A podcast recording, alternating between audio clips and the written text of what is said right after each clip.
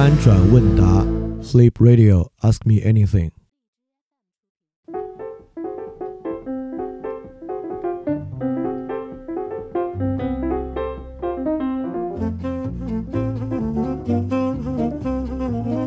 这是我们新设的一个栏目啊，叫翻转问答。设这个栏目的原因是因为有一个，嗯，听电台的同学在微信上问了我一个问题。我突然觉得这个问题特好，因为如果要回答这个问题，这个问题可以牵扯出一系列的东西。我觉得理解这个问题对大家还挺重要的，所以我觉得我不光愿意好好给他回答一下，我也愿意把这个问题的答案分享出来。所以我就想，哎，要不然就直接做一个栏目好了。这个栏目叫翻转问答，可以用于回答大家问的特别好的一些问题。当然，就关于怎么提问啊，呃，和哪些问题可能会被回答，我会在。嗯，这期节目的最后来讲，我们先说一下他问的这个问题，以及这个问题我为什么觉得好，而且和我对他的回答是什么样。这个问题是一个不算是一个很新的问题了，这个问题是关于杨永信和网瘾戒除的。呃，是因为前段时间确实又有关于杨永信的报道，就在这个临沂网戒中心，虽然现在把很明显的在前面的宣传和牌照。就挂在外面的牌照撤销了，但其实还在仍然运作，所以这位同学就非常的疑惑，他就是这个事情觉得非常难以理解，就为什么父母会把孩子送到那个地方去接受伤害，就为什么父母会用这种迷信的手段去给这个孩子的治病，来治这种游戏瘾啊，未必大家都会认为是一种病，而且为什么没有相关的法律和机构去管这个事情呢？就就这个事情很难以理解。确实，这是一个为什么我觉得这个问题非常好啊？是因为，呃，第一，这个问题在网上总被人们当做这么一个叙事来看待。这件事儿在网上的基本叙事是，有很多人，呃，有两种主要叙事啊。第一种叙事是说，很多人对于新生事物是不理解的、不认可的，而年轻人打游戏是一种很好的新生事物，但就是有这么一帮子。保守主义者这帮对这个事情难以理解的，把他们自己的喜好和偏好强加在年轻人喜欢的游戏之上，并用他们的一套权利来规训年轻人，这是第一种叙事。第二种叙事是一套反对父母的叙事，就是大多数人并没有资格做父母，因此他们自己没有办法去管理自己的孩子，就把自己的孩子送到这种魔鬼手里去管理，他们甚至还助纣为虐，这种人根本不配做父母。作为第二种典型的叙事来看待，呃，因此呢，这个问题很受很多人关注，尤其是现在年轻人，大多数男生啊都比较喜欢玩游戏，呃，总觉得杨永信的事情跟自己有关，然后也很容易跌入两跌入这两种叙事之中。你看我用“跌入”这个词啊，代表我肯定不认可这两种叙事。那么第一个就是把它归咎于社会保守派在扼杀这种新鲜事物，把他们的偏好强加在年轻人之上。第二种方法呢，是去完全的归咎于父母，认为啊这是父母的错，父母管不好自己的孩子，很多人根本没有做父母的资格，却由于父母是不需要去审核的，不需要去申请的，他们就竟然成为了父母。OK，好，说起来我特别像捍卫杨永信啊，我完完全不是，我只是让这个事儿呢变得可以理解。确实，我觉得网上既然这个人问这个问题啊。这个同学问这个问题，说明网上提供这两套叙事都不让他完全满意。我也认为这两套叙事完全不让人满意，是因为这两套叙事就像我们把纳粹德国、把希特勒、把红色高棉布尔布特完全当做是恶魔，杨永信是个恶魔，这些家长都是恶魔的帮凶，甚至也是恶魔。我们把它画在非人的一类，把它画在和我们完全不一样的一边。这样可能挺解气的，也挺爽的，但确实不让这个事儿变得可以理解，对吧？因为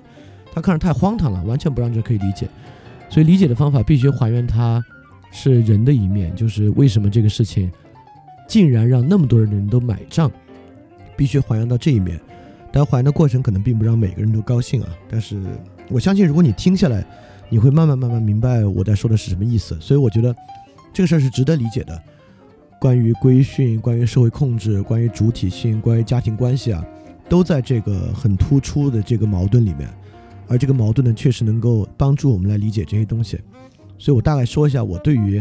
杨永信这个游戏瘾戒戒治中心啊等等的理解。首先，第一个理解是为什么游戏成瘾这个事儿大家抓着不放，或者说为什么成瘾这个事情成为这么严重的一个问题。首先，就在今年，世界卫生组织 WHO 也把游戏成瘾纳入了精神疾病的管理。这个影响当然非常大。如果世界卫生组织都把游戏障碍，它管它叫游戏障碍，纳入精神疾病的一类呢？那对于这种游戏障碍进行强制性的或非强制性的精神治疗呢，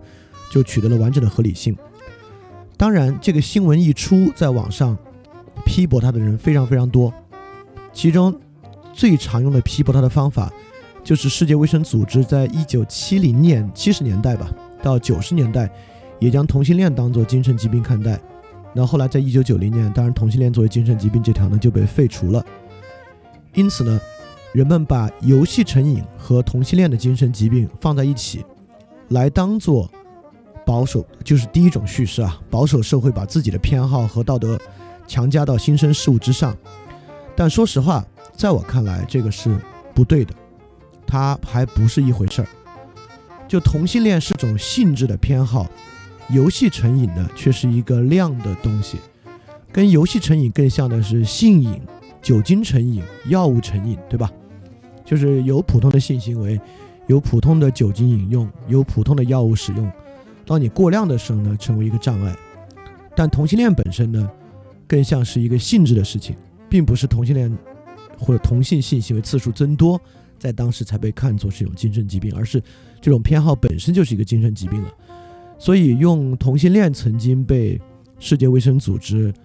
呃，设置为精神疾病，从而废除。来跟游戏成瘾对照呢，我认为是非常非常不合适的，他们本身的逻辑是完全不同的。那么这就涉及到一个非常重要的问题，呃，性瘾、酒精成瘾、药物成瘾、游戏成瘾背后折射出现代社会一个特别重要的对现代自我的一个要求。我先把这个要求说出来，这个要求合不合适呢？我们可以再说。就第一个，现代自我其中有一个非常重要的正常的要求，就是自我控制。也就是说，现代社会的自我必须拥有高度自我控制的能力，它能够控制自我的行为，控制自我的行为，强烈的展现为控制自己不去做什么的行为。也就是说，控制自己不去过长时间玩游戏，控制自己不去过多的饮酒，控制自己不去过量的使用药物，控制自己不去过多的进行性行为的一整套自控啊，这都是精神疾病，在非精神疾病的领域。就比如说，现代对于守时的高度要求，对吧？其实有时候你一个事儿耽误四分钟、五分钟，真的不影响什么事儿的。但在社会上呢，其实守时被当做一个非常重要的品格看待，还说不上道德啊，一个品格看待，就是我们要从守时来看一个人的自控，就一个人能不能控制自己，遵守承诺等等等等的。因此，自我控制呢，成为现代自我一个非常非常重要的方向。因此，成瘾行为啊，就是有瘾的行为，在今天呢才被当作洪水猛兽。就是正是因为成瘾性行为，促使人们失去自我控制。也就是说，如果你认为自我控制在现代社会是一个重要的事情，甚至你去买《自控力》这样的书看，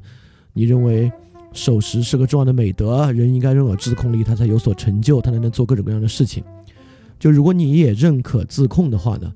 那其实游戏成瘾啊，就确实是个非常严重的问题。除非你到根子上来批判现代社会对于自控力的高度要求，才能够真正谈到游戏成瘾是不是一个问题。那同样，你还必须接受性瘾、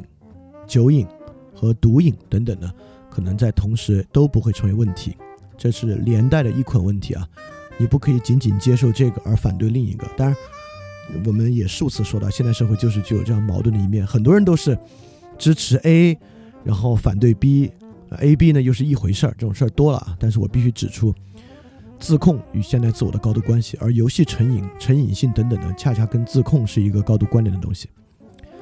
那么在所有这些里面呢，最没有争议的就是强制戒毒的合理性，对吧？当一个人使用药物成瘾的时候呢，我们可以用拘禁用精神治疗的方式对其进行强制戒毒。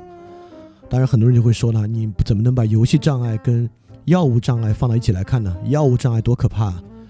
但其实，如果你真的知道药物障碍的强制戒除，你也会认为，呃，类似于大麻，在很多大麻，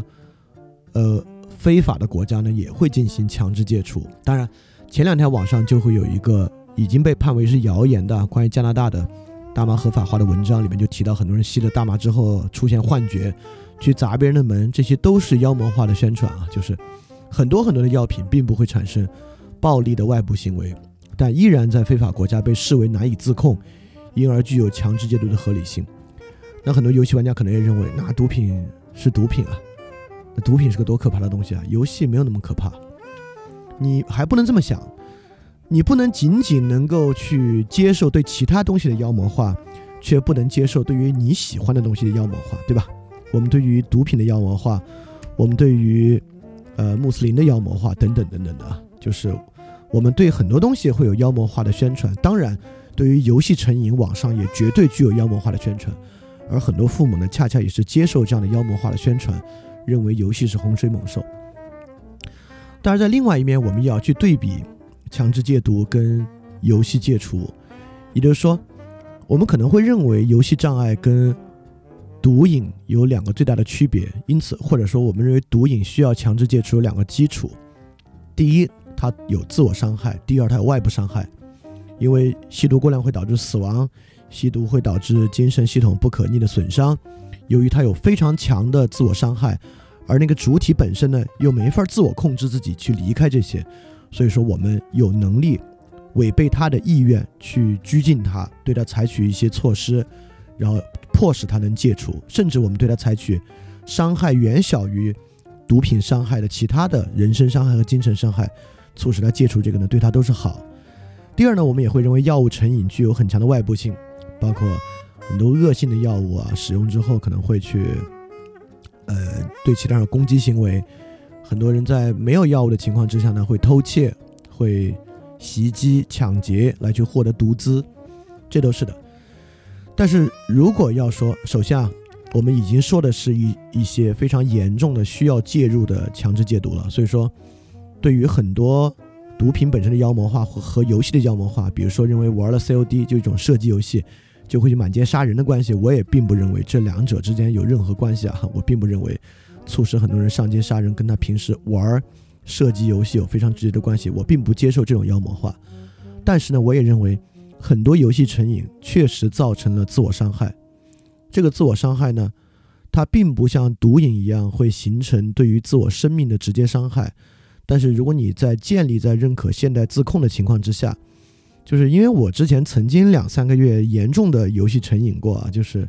魔兽世界。当然，我可能没那么容易游戏成瘾，就当我需要去实习工作的时候，我我立马就可以抽身出来。但当时我们工会里面的一个人是真抽身不出来啊，他就相相当于七乘二十四小时在网吧里玩游戏，就连我都觉得他的生活已经 out of control 了。他已经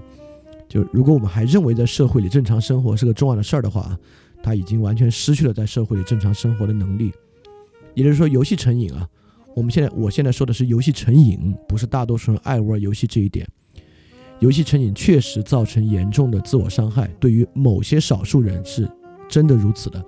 就现在所有使用药物的人里面，也只有很少数的人在恶性的使用药物，以致对他们的生活造成极大的影响和伤害。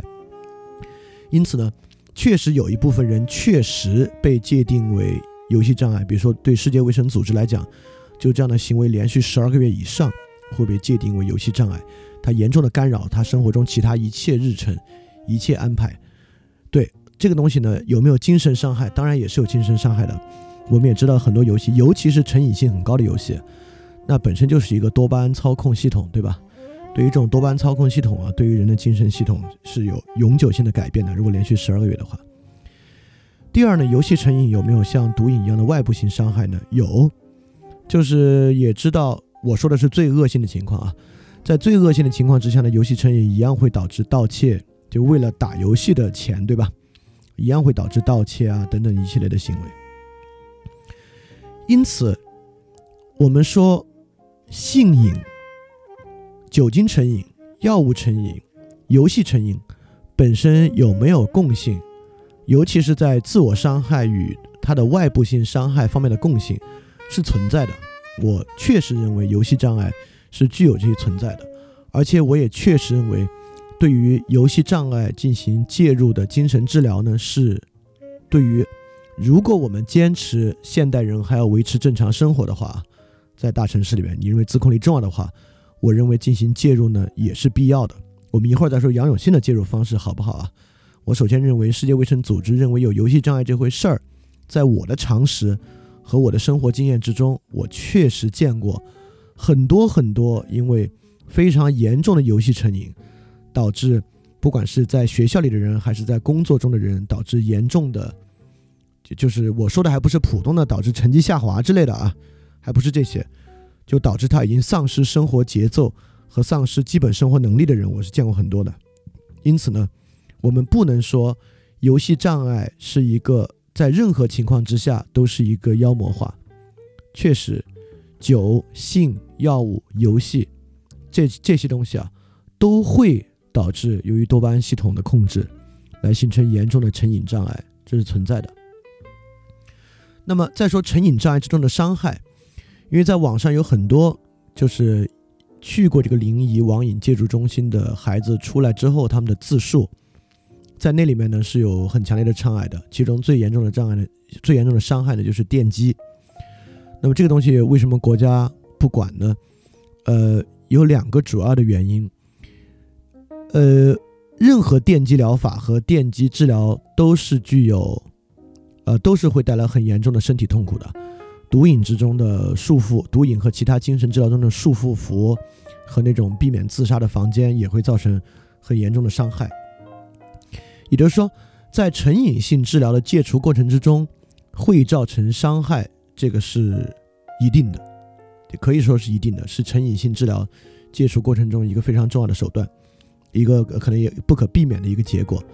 其次呢，判定它是否合法，在于它所使用的医疗设备是否是合法注册的医疗设备。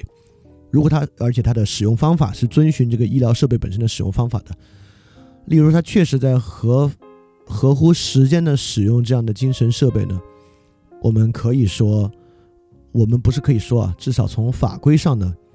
没有管理的能力。再加上呢，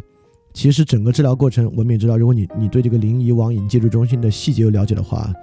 嗯，家长是全程全时像上班一样参与到这个过程之中的。家长看着自己的孩子在这里面接受各种各样的治疗，一种半军事化的管理，电击啊。学生形成组织，互相之间管理啊，都是存在的。而我们也知道，不管是类似这样的地方，还是任何其他的精神治疗中心等等的，在很多文学和影视作品之中，都被当做一个魔鬼一样的地方。就我们容易塑造典狱长、精神治疗中心的主任和杨永信，把他作为一个邪恶的恶魔一样的人物。一方面呢，他对里面的。的治疗者施加伤害。第二，它促使治疗者之间形成一种权力组织，促使他们彼此管理。这两个事儿呢，都是现代道德的两个核两个最敏感的点。第一个呢，现代道德的第一核心是人有免于痛苦的权利；第二个呢，是人们对于权利的敏感和厌恶。所以说，在这样的治疗设备之中呢，这治疗设施之中和治疗方法之中呢，这两个事儿占全了。第一，它带来痛苦；第二。他以权力组织形成，他以一套权力的方法在管理，对，这也是非常令我们感到烦扰和令我们困扰的两点啊，也是让我们特别烦的两点。这两点我想再说一下，先说第一点啊，就现代人对于痛苦的，对于免于痛苦的基本权利的认可，认为人有一个最基础的权利，就是我免于他人强制向我施加痛苦的权利。第一，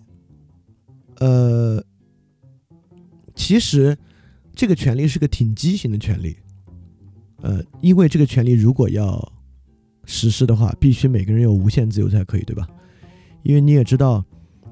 一个人向他人施加痛苦，在社会上啊太广泛了，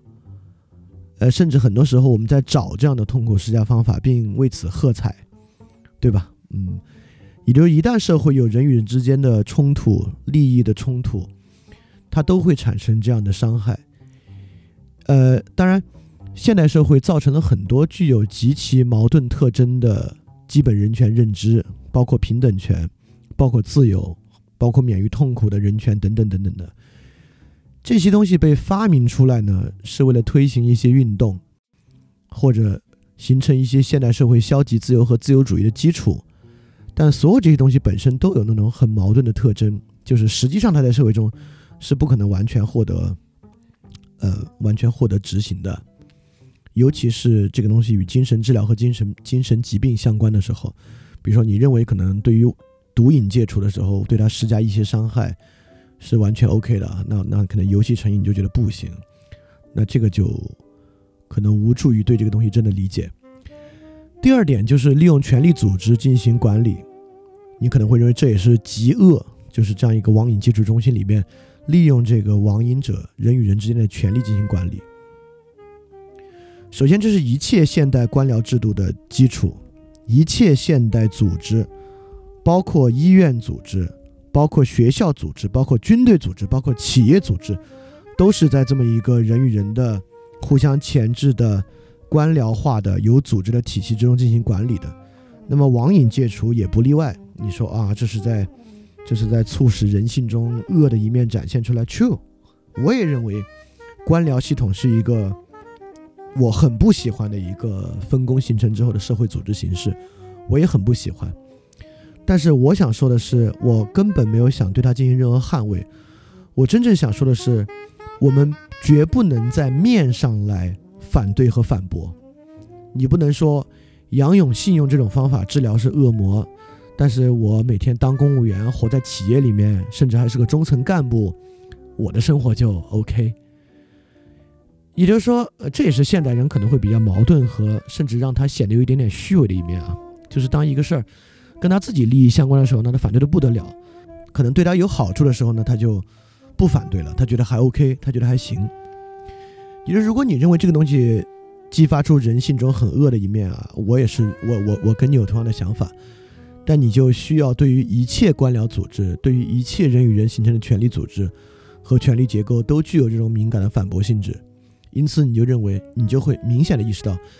如果你不是为了打个嘴炮、当个键盘侠的话。如果你真的希望这样的网瘾戒除形式消失的话，你要做的事情就不是反对杨永信，而是反对形成这种官僚文化和组织文化的现代社会，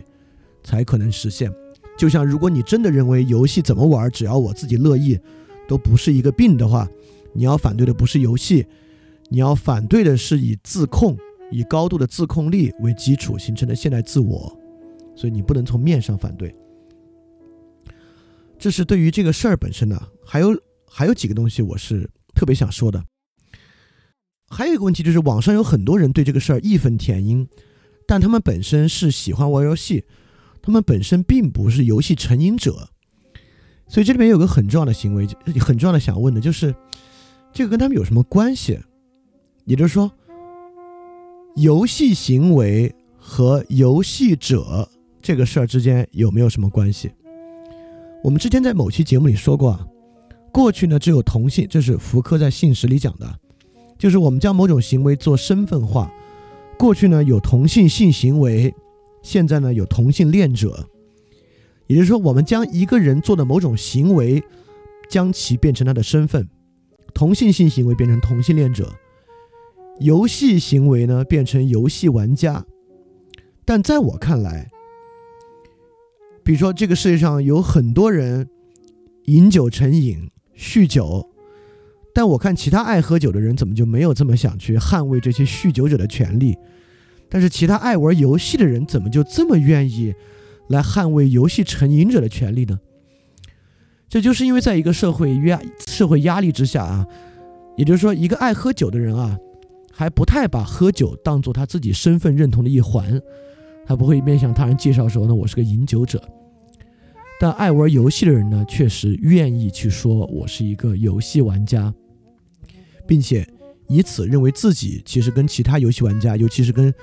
成瘾的游戏玩家之间的，共享一种身份。因此，当他们受到迫害的时候呢，你会觉得你也受到某种迫害和伤害，你愿意站出来。可能是因为你家里的人也谴责过你啊，你玩游戏太多了，因此你觉得你跟他们是一类人。但是其实不是，有某种行为和某种身份可能其实并没有什么关系。比如说，我认为我当时玩魔兽世界的时候，我们那个游戏工会的那个工会长啊，我觉得他真的应该有一些介入了，他的生活快崩溃了。因此，我跟他一起玩游戏，我们俩在一个工会，但我绝不会认为我跟他共享一个身份。当他被他妈从网吧里揪出去的时候，我附带的认为我也受到某种伤害，没有。我认为大多数人大可以去玩你的游戏，你也爱玩游戏。对于那些有游戏障碍、精神疾病的人啊，不管他们受到合理的对待或者非合理的对待，当他们受到非合理的对待的时候，你当然应该为他们义愤填膺，但绝不是因为你是他们之中的一员，你要为你们这个群体而义愤填膺。你必须意识到，这个世界上没有一个群体叫做游戏玩家，你们其中共享一个非常严肃的身份。因此，你们绑定在一起，为什么呢？是因为当这样的话，当你为他人鸣不平，必须附带为身份的时候，你是一个异性恋者，当同性恋受到伤害的时候呢，你就不管；你是一个无神论者，当穆斯林受伤害的时候呢，你也无所谓；你是个游戏玩家，游戏玩家受伤害，你跳起来特别义愤填膺，而且你认为这个社会上其他的人怎么不管我们？当然了。在身份政治之中，人们就管跟自己身份相关的人，跟自己身份不相关的人呢是不管的。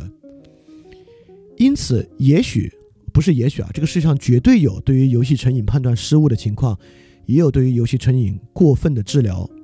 但你必须首先脱离游戏玩家身份，才有权利、有资格为这种事儿发生。如果你是一个游戏玩家，说实话，反过来你还挺难为这个事儿发生，对吧？就像是捍卫同性恋的权利，最好做这个事儿的人，他不是同性恋，他是个异性恋，他去捍卫同性恋的权利，看起来更公正、更中立。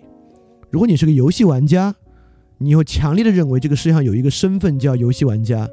你去捍卫游戏成瘾者的权利，他看起来非常非常没有说服力。所以，一定不要落入这种现代身份政治的圈套，认为他们跟我心有戚戚焉，我也玩游戏。他因为玩游戏被父母抓进养老系那个地方，我感觉很心痛。比起这个世界上其他受到不良对待的人，我更心痛他。这可能是一种本能，但是应该学会去抵制这种本能，因为身份政治恰恰是让这个世界崩分崩离析的一个原因。你将玩游戏的行为与游戏玩家身份等同起来，是个非常糟糕的事情。而且我必须说，在网上吃这种仇恨馒头的人太多了。我们之所以强烈的认为有游戏玩家这回事儿，正是因为每一个这种事件出来的时候，暴走大事件、各种各样的游戏媒体等等等等，都出来说这个世界、这个社会对我们游戏玩家在伤害，他们不理解我们，这样那样、这样那样的，再去消费大家这种情绪，再从大家情绪之中呢赚得网络流量、赚得金钱，从而从而造成这种对立。形成第一种叙事或第二种叙事，在这个故事里，网上还流传了非常重要的一个央视柴静的一个访谈，大家应该都记得啊。柴静一方面去问一些家长：“你们在家里面做过这样这样的事情吗？做过请举手。你们做过这样的事情吗？做过的请举手。”大概是说，你们把自己的生活压力发泄在孩子身上，你们把自己在婚姻中的压力发泄在孩子身上，曾经对孩子使用暴力的请举手。然后柴静呢转过来问孩子：“我有几个问题啊，我要问，你们认为自己的家庭关系存在问题的举手。你们认为父母只顾着自己的事情而不管你们的，请举手。”孩子们当然也举手。我认为柴静这个访谈啊非常的糟糕。柴静的问题本身就具有极强的引导性。柴静问家长的问题总结下来一句话：“你们曾经有做过这种不当行为的，请举手。”他问孩子的问题呢，总结来也是一句话。你们家长曾经做过不当行为的，请举手。整个问题最后就是要说，孩子产生网瘾或任何问题，都是因为家长具有不当行为。OK，你可能也会说，对呀，在孩子未成年之前，孩子与家长的关系之中，可不就是家长需要多担待一些吗？家长需要多负责吗？你可以这么想。如果你这么想的话，你也千万不要认为家长有时候过多干涉了孩子的自由。当你认为在孩子与父母的关系之中，这种权力关系之下，他需要多负责，那同样，他需要多负责呢，他就会干涉你的自由。这样的逻辑适用于世界上任何的权利：家长与孩子的权利，老师与学生的权利，甚至政府与人民的权利。当你认为他需要多负责，很多事儿他才是要负责的人的时候呢？那他就要去干涉你的自由，他就有完全合理的理由来干涉你的自由。还有一个我想说一下的，就是很多人面对杨永信这个问题的时候啊，会引用福柯的《规训与惩罚》与这个《疯癫与文明》这两本书啊，确实会说，你看，你看，福柯说的真好，就人们就是其实精神病的机制啊，是一套排除异己的机制，就是人们把自己看不惯的定义为精神病。并且用一道权力的规训手段去管理它，就是在网上你看到，凡是认为还有点知识的分析这个问题，都扯福柯的《规训与惩罚》和《封建与文明》。但是呢，他们就不去扯福柯也讲过，现代自我，如果你要逃离这个东西，你需要一种积极的自我技术。他们也不去讲积极的自我技术，也就是说，这也是一种认为我自己怎么做是我的事儿，其他人别来干涉我。但福柯其实说的非常明白。如果你不希望被机械的当做异己对待，或者你不希望被机械的权力对待，你光坐在那敲键盘、抱怨、指责他人是恶魔、指责父母坏，没有任何意义，也绝不会带来任何改变。如果你不能使用一种积极的自我技术导致自己改变的话呢，你就会被被动的当做异己看待，或者被别人用权力来规训。所以说，网上这些吃这个仇恨馒头的人啊，往往都只说问题的一面。这个问题的一面非常简单，他把看文章的人这个东西可以被应用于网瘾、感情、职业。就你看咪蒙的文章，基本上这个逻辑，把看文章的人塑造为塑造成受害者，在文章中凡是其他加害者呢，当做恶魔看待，让你读这个文章的时候爽一爽，在网上跟着愤怒一下。大家一起愤怒着、受害者聚到一起击掌相庆，互相聊以自慰。这东西没有任何意义啊！就像在这里只提疯癫与文明、规训与惩罚，却不提自我技术，一样是一种非常片面的方法。因此，任何人在看这个问题的时候呢，把自己当做受害人看待，认为杨永信是恶魔，父母都是恶魔。那如果你真的这么想的话呢，你就还会永远受到杨永信和父母的钳制，或者受到任何其他人的钳制，就是。疯癫与文明、规训与惩罚的另一面，就是每个人需要积极的自我技术才可以去完成。好，说了这么多，好像我特别认可杨永信和这套方法一样啊，其实不是，我非常不认可杨永信及其疗法本身，是因为游戏成瘾，不管是游戏成瘾、酒精成瘾和毒品成瘾，现在使用的疗法本身呢，都是基于神经系统的直接干预。用电击、手术、戒断、隔绝、军事化管理的方式促使其戒除。所有这种戒除方式的方法都非常的弱，也就是说，当他们回到社会之中呢，复发现象非常明显。不管是酒、性、毒品还是游戏，也就是说，这种方法本身基于一种对神经系统非常机械性的决定论的看待，认为可以直接作用于它，从而改变神经机制。本身使用这套恐惧的方法，我本身就非常不认可，我也并不认可这个东西本身有效，因为本质上人们需要酒、需要药物、需要游戏的原因，是因为生活的丧失、生活常识、生活成就感、生活感受的丧失，逼迫人们去到游戏、毒品、酒、性之中寻求。这种生活荒芜与生活丧失的解决方式，就真正能够对这些东西有用的方法，一定是重新复原他的生活。当然，复原他的生活是一个巨大的问题啊。现在生活的丧失和生生活的荒芜呢，看起来并不是某个个体的问题，是一个系统性的现代社会的问题，是现代社会这套机制迫使人们丧失自我的。当然，我这里也不是说，所以我们大家一起来怪现代社会就完了。即使现代社会如此，每个人也需要积极的自我技术来复原自己的生活。因此，我非常反对杨永信及其他的方法。就他的方法里面，我反对他的不是他对人们施加的伤害，是因为所有成瘾性疗法都有伤害，即使促使人们获得积极的自我技术的过程之中，也对人们的精神会有很大的伤害。可能对于很多人来讲，听这期节目本身就已经造成精神伤害了，因为他们曾经认为游戏是个多么有意义的事情啊，是我们当代人所能够获得的拥有的艺术啊。就任何把游戏妖魔化、认为游戏不好的东西啊，都是对我们这个、对我们这个阶层、对我们这代人的粗暴的妖魔化和误解啊。可能就这期节目本身已经带来精神伤害了，可能对某些叫游戏原教旨主义者吧。OK，也也就是说，我并不反对。我我认为它不好，并不在于它施加了一些伤害，或者它使用了这套官僚化的、组织化的方法。这套方法确实不好，但它最大的我对它的反对是它其实没有用，就是它并没有从根本的问题之上有让人离开游戏的动机。它就是用一套恐惧，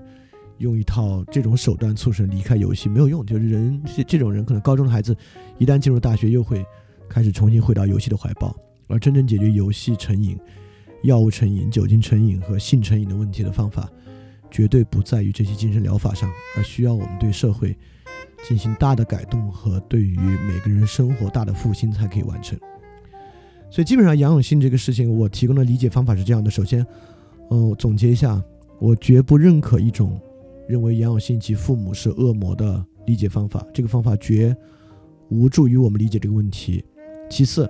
我们要理解游戏障碍和游戏成瘾真实的存在，并且通过游戏障碍与药物使用障碍之间的相似性，来看游戏成瘾的自我伤害与游戏成瘾外部性的一面，以及这个东西呢，可能就会导致与药物成瘾、性成瘾、酒精成瘾相似的一套精神疗法。就是整个杨永信的方法延续的是这个逻辑，而这个逻辑最深的核心呢，是对于现代自我需要高度自控这个基准点的理解。其次呢，很重要的一部分就是身份认同的部分，不要将游戏行为与游戏玩家身份连接。就这种身份政治的游戏并不好玩，不管是民族身份认同的游戏、游戏人、游戏的游戏行为和游戏玩家，包括现在很多女性主义者身份认同的游戏，这种身份政治本身对于社会没有什么帮助，也并不好玩。它可能能够解决现代自我非常寂寞的问题啊，现代自我高度寂寞，因此。在这种生活常识和生活共识几乎没有的情况之下，只能求得身份的共鸣来缓解他本身的孤独和寂寞，但这本身会导致这个社会形成一个你争我夺，你这个群体跟我这个群体相争，我这个群体跟他那个群体为敌的一个局面。这个东西既不好玩也没有意义，所以玩游戏就是玩游戏，跟一种身份没关系。因此。你需要为所有受到不良对待的人鸣不平，而不是你是个游戏玩家，你尤其要为游戏玩家鸣不平，这没有意义啊。最后就是说，疯癫与文明与规训与惩罚，它的另外一面是积极的自我技术。你不能光看排除异己这一面和规训这一面，而不去看积极的自我技术那一面啊。你就是把自己放在一个消极被动的受害者的局面，而认为我需要其他人停止他们的侵害，停停止他们的不理解。但我自己好像什么也不用做，这个当然也是非常片面的、很消极的一个看法。对，大概今天想说就是这些，来说一下杨永信啊、网瘾这个问题。然后最后我们说一下这个栏目啊，就是这是泛展电台的一个新尝试，我觉得来回答一下大家这些问题，我觉得还是很有帮助的。就对于我能够提供更多元的内容，和对于大家能够从生活细节角度切入来理解。可能平时讲的很多问题，比如说这个杨永信这个事件，就跟我们现在讲的平民主义与个人主义啊关系非常非常大，我觉得都是很有帮助的。所以说，我觉得大家什么问题都可以问我，就什么问题更容易被回答呢？就第一，这个问题对大家都很重要，大家对这个问题有重要性感受；第二，这个问题本身蕴含着多面向分析的可能性，它本身像一个镜子一样，能够折射出很多现代生活的困境；第三，这个问题呢确实难以理解。而不是那种大家都很容易就能理解的问题，它确实也也许在社会上